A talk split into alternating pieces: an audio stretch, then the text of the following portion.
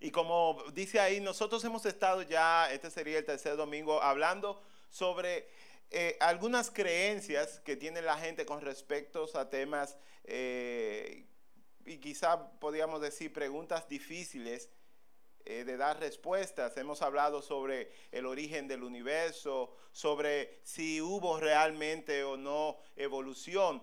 Y hoy queremos hablar sobre un tema que trae muchas, muchas disputas, inclusive dentro de los mismos cristianos, y son los milagros. Entonces, yo quisiera para que iniciemos preguntarle y pedirle por favor que hacen la mano, ¿cuántos de ustedes creen en milagros? Ahora, ¿cuántos de ustedes han visto un milagro? ¿Quién de ustedes cree que pudiera en un minuto decir un milagro? No, ustedes hablan mucho. Ven mi hermana, por favor. Okay, yo sé que tú estás un poco más para atrás, pero ven, ven, ven ahí. Abran, abran ahí.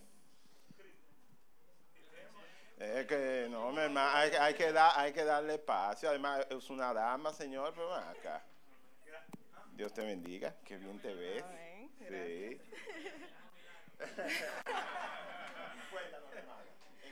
Mi bebé no se llama milagro, pero es un milagro.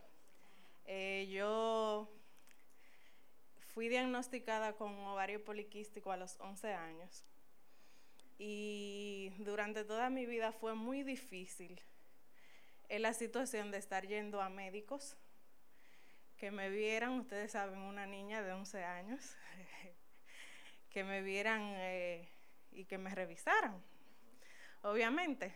Eh, luego de que me caso, eh, voy como cita regular a mi médico y me hago un análisis profundo y resulta que en todo esto me dicen que va a ser muy difícil que yo pueda concebir un bebé. Porque las personas con ovario poliquístico eh, ovulan cada seis meses, cada tres meses, cada un año y es muy difícil eh, la concepción. La concepción humana es una de las más difíciles en el reino natural. Entonces, eh, resulta que luego de haberme hecho uno de esos análisis en los que me dijeron que yo no podía salir embarazada dentro de seis meses a un año, eh, a los 15, 20 días, yo comienzo a sentirme mal. Y le digo a mi esposo, yo creo como que yo estoy embarazada. Y me hago un, análisis de sangre, de embarazo, y resulta que salió negativo. A los 10 días aproximadamente, luego de que pasó la fecha que me debía llegar la menstruación, yo me hago otro análisis y salió positivo.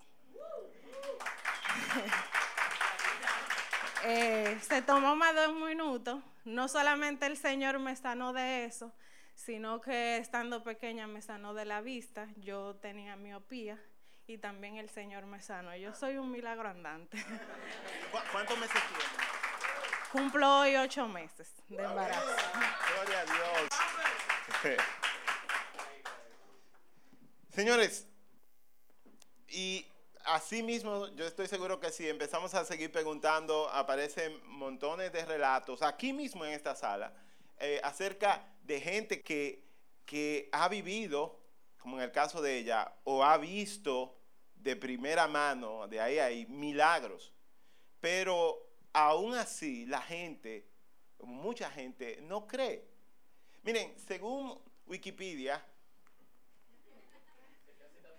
está aprendido un milagro es un evento que no puede ser explicado por las leyes científicas o naturales, porque sencillamente es algo, o sea, que sale del natural de las cosas. Por eso nos inventamos una palabra, ¿no? Para eso, milagro.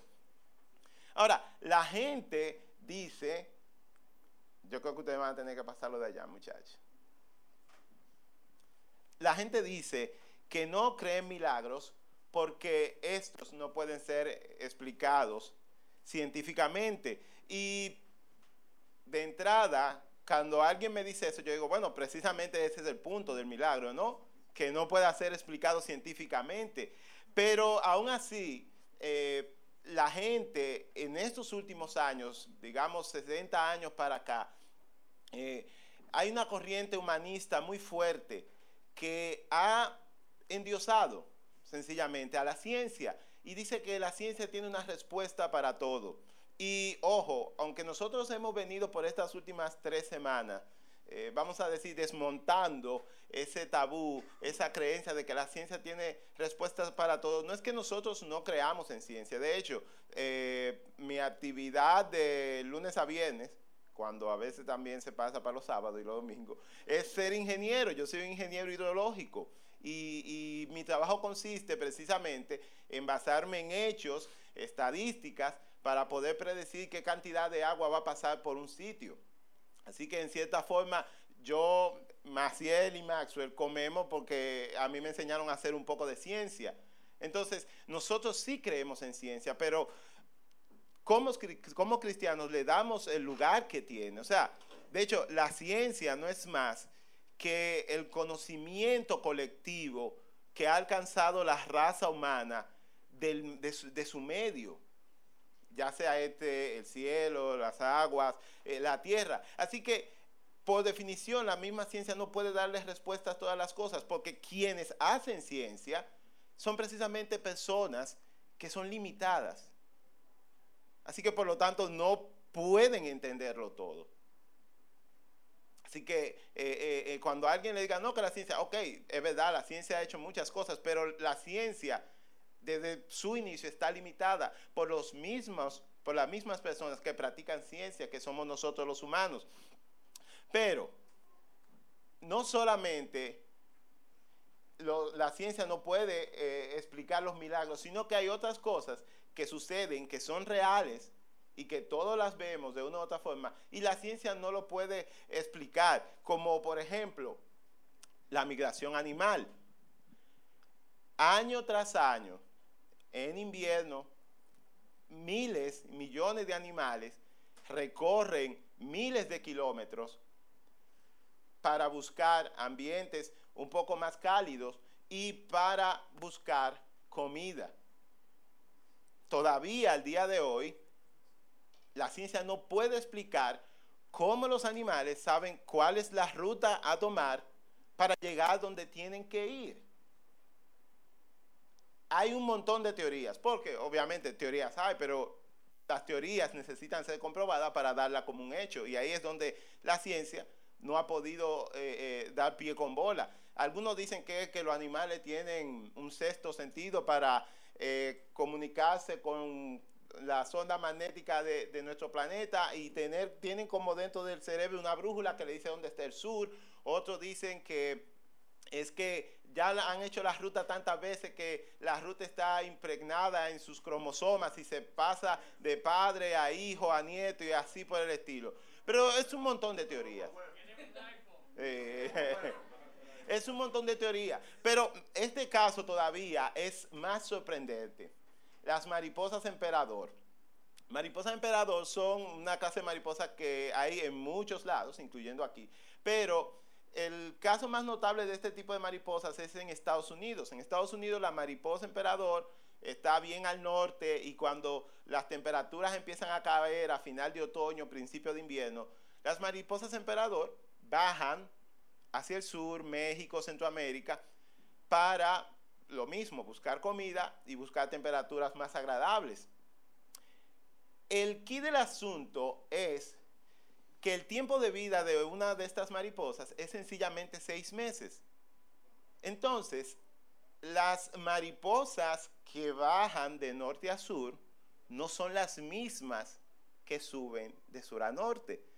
O sea, los padres bajan, pero son los hijos los que suben. Entonces, ¿cómo explicar que una mariposa que nunca estuvo en un lugar sepa exactamente la ruta a seguir para llegar a ese lugar. Nadie, nadie ha podido descifrarlo, nadie puede decirlo. Y, y ya así, para agrupándolo todo, el cosmos, y por cosmos nosotros entendemos todo lo que existe, desde el universo, los planetas, el agua, eh, las cosas que son microscópicas, eh, todo, el cosmos. Hay muchas teorías, explosiones, más explosiones, cometas, meteoros, eh, muchas explosiones. siempre hay muchas explosiones, porque necesitamos un catalizador, ¿verdad?, que inicie todo. Y lo único que nos queda recurrir son dos cosas, o Dios o explosiones. Así que eh, eh, la, ciencia dice, eh, bueno, y hubo una explosión. ¿Cómo pasó? No sabemos, pero hubo una explosión. Y eso tiene la misma validez que decir que en el principio creó Dios los cielos y la tierra. Entonces, hay muchas, muchas, muchas cosas que la ciencia no puede explicar. Y vuelvo y les digo, mi intención no es acabar con la ciencia, es una herramienta muy útil. De hecho, eh, todos ustedes tienen teléfonos celulares, tienen computadoras, eh, vinieron en, en, un medio de transporte y vivimos con muchas comodidades gracias al avance científico. El punto es que tú no puedes agarrar y quitar a Dios de su lugar y poner a la ciencia. Porque Vuelvo y le digo, la ciencia es sencillamente una creación humana, son conocimientos adquiridos por la gente para entender el medio natural. De ahí no pasa. Así que no podemos esperar nosotros tener siempre todas las respuestas. Pero también la gente no cree en milagros porque no los ha visto. Y aquí debemos tocar un punto que lamentablemente ha hecho que la incredulidad de muchos, incluyendo cristianos, crezca. Y es que hay mucha gente, y voy a usar una palabra un poco fuerte, charlatanes, por la televisión, por, por las esquinas, por las calles, haciendo milagros, entre comillas. Y,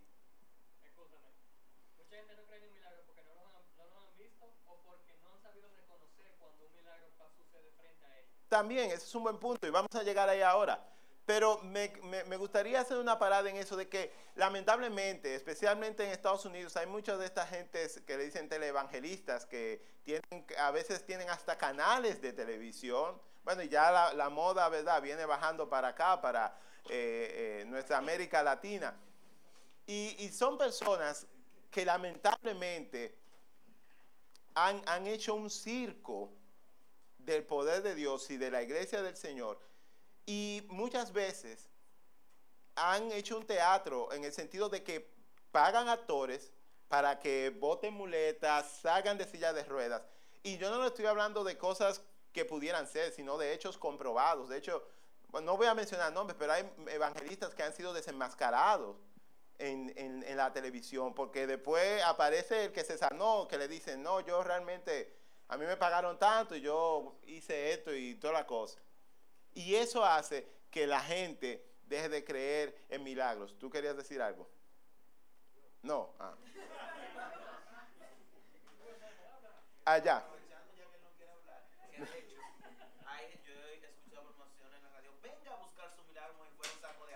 Sí.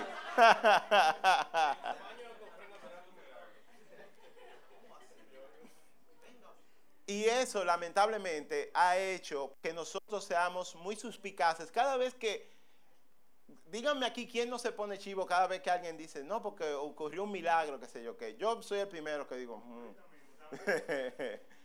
la gente se pone como medio, medio chivo, no, que fulano, qué sé yo qué, era cojo y caminaba. Y tú te pones como, yo tengo que verlo.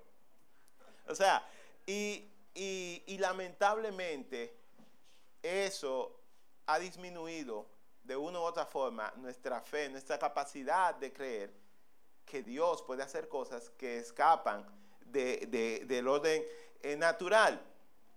Y retomando el punto que Cristian eh, dijo, muchas veces también nosotros no vemos milagros, no porque no suceden, sino porque no los reconocemos. Y eso me ha hecho siempre preguntarme, uno ¿Cree porque ve o ve porque cree? Yo sé que está como medio eh, eh, medio, ¿cómo se dice? Como, como medio acertijo, exacto, para, para, para algunos. Así que vamos a, tomar un tiempo y pensar en eso. ¿Uno cree porque ve o ve porque cree?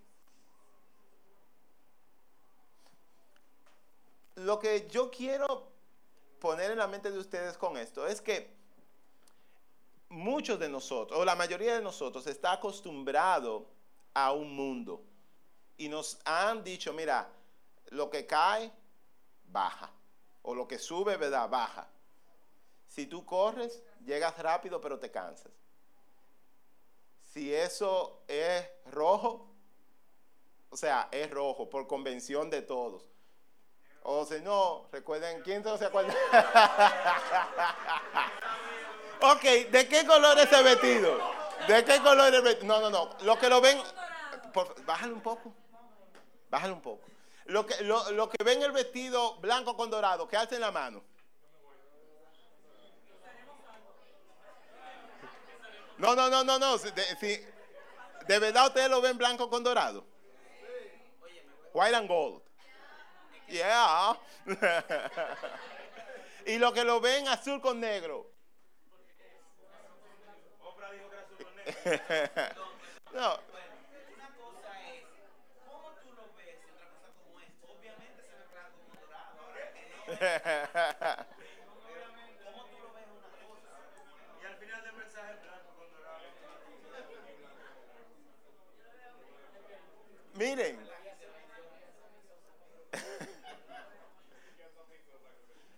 Nuestros cerebros se acostumbran a la cotidianidad de la vida y muchas veces nosotros no vemos, sino que creemos que vemos. O sea, uno cree y después ve. Y para muestra, veamos este video. Ayúdenme a estar con la luz, muchachones. La, la luz, por favor, para que veamos este video.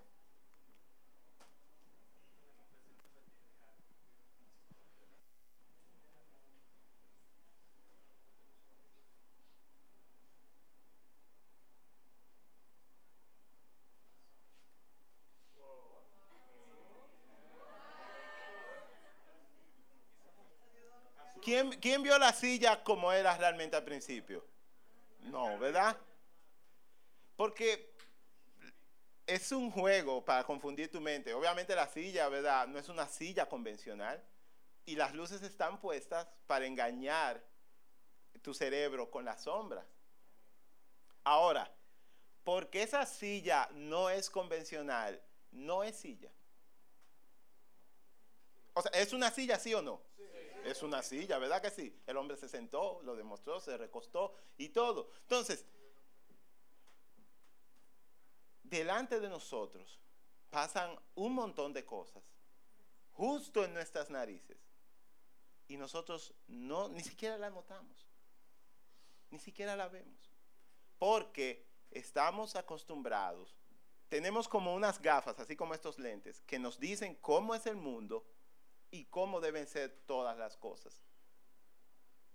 Y mientras estemos usando esas gafas y le creamos 100% de corazón a nuestra, a, nuestras, a nuestra convencionalidad, a nuestra percepción, a nuestra humanidad, entonces solamente vamos a ver hasta donde nos permitan ver las gafas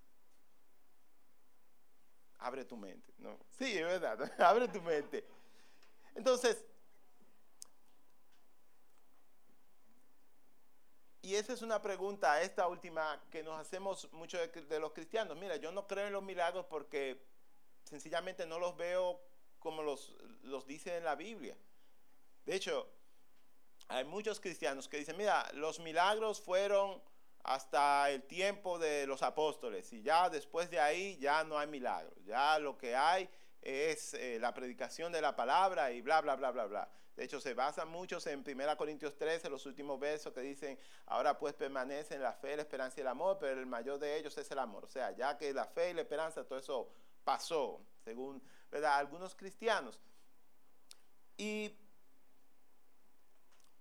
yo lo que quisiera, para que estemos claros y volvamos al asunto de, la gente que a veces eh, eh, hace show con milagros, o como bien dijo eh, Danilo ahorita, dicen, venga a buscar su milagro.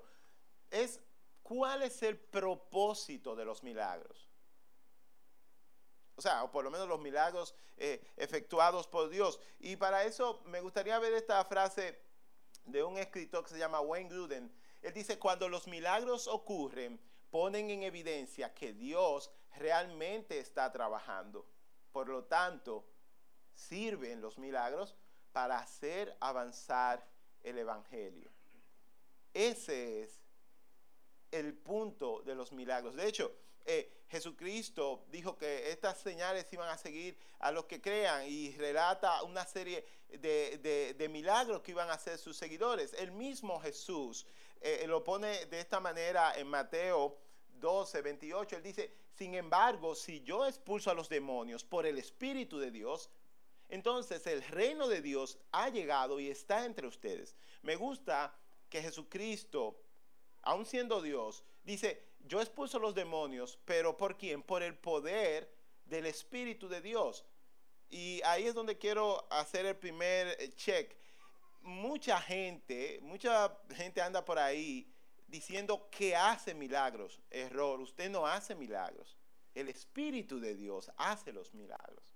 Y el Espíritu de Dios los hace, como dijo el mismo Jesús, para anunciar que el reino de Dios está entre nosotros. Son como señales que verifican y que dan certeza de que el reino de Dios se está expandiendo. No es algo que sucede cuando yo quiera o como yo quiera, o que sucede para impresionar multitudes o para que, eh, eh, eh, ni siquiera para que la gente crea. Es sencillamente para que se entienda que el reino de Dios está avanzando. Y de hecho, en esta misma iglesia, y, tengo muchos testigos aquí que me van a respaldar en lo que voy a decir. Nosotros hemos orado por personas y han sido sanas. Hemos orado por personas con problemas y esos problemas se han resuelto.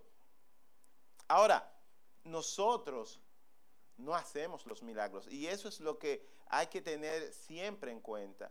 El milagro lo hace el Señor a su discreción, en su momento, cuando Él entiende que es conveniente. Así que ¿Está mal orar por milagros? No, claro que no. Ahora, ¿está mal creer que el milagro debe suceder porque yo lo diga? Sí, yo creo que sí. Porque el milagro ocurre porque el Señor dice que ocurra en el momento en el que Él quiera que ocurra. El problema más grande que yo encuentro con las personas que no creen en milagros es precisamente que ellos quieren que los milagros sucedan para convencerlos a ellos de que sí pasan cosas. Recuerdo que una vez leí eh, un señor ateo que decía, mira, si Jesucristo hubiera sido real, él hubiera dejado una marca indeleble en la historia, algo así como una montaña con su nombre o algo así, para que todo el mundo supiera y recordara que él había pasado por aquí. El Señor dejó muchas marcas indelebles ¿no? en la historia. El problema es si nosotros queremos verla, si nosotros queremos creerla. Me gusta mucho lo que dice Pablo, pues vivimos por lo que creemos y no por lo que vemos. Y volviendo a lo de la silla. Estaba ahí, ¿verdad? Y quizás, si la silla hubiera estado aquí realmente, alguien hubiera tratado de sentarse de la forma incorrecta, porque se veía tan real como, ¿verdad? Como nosotros estamos acostumbrados a ver una silla. Mi punto es que si nosotros creemos vamos a ver, no viceversa. Y los milagros sí ocurren. Ocurren tantas veces que nosotros ni siquiera nos damos cuenta. Entonces, cuando alguien le diga que no cree en los milagros, sencillamente dígale que el Señor tiene poder para hacer milagros y que suceden cuando Él quiere, no cuando nosotros queramos.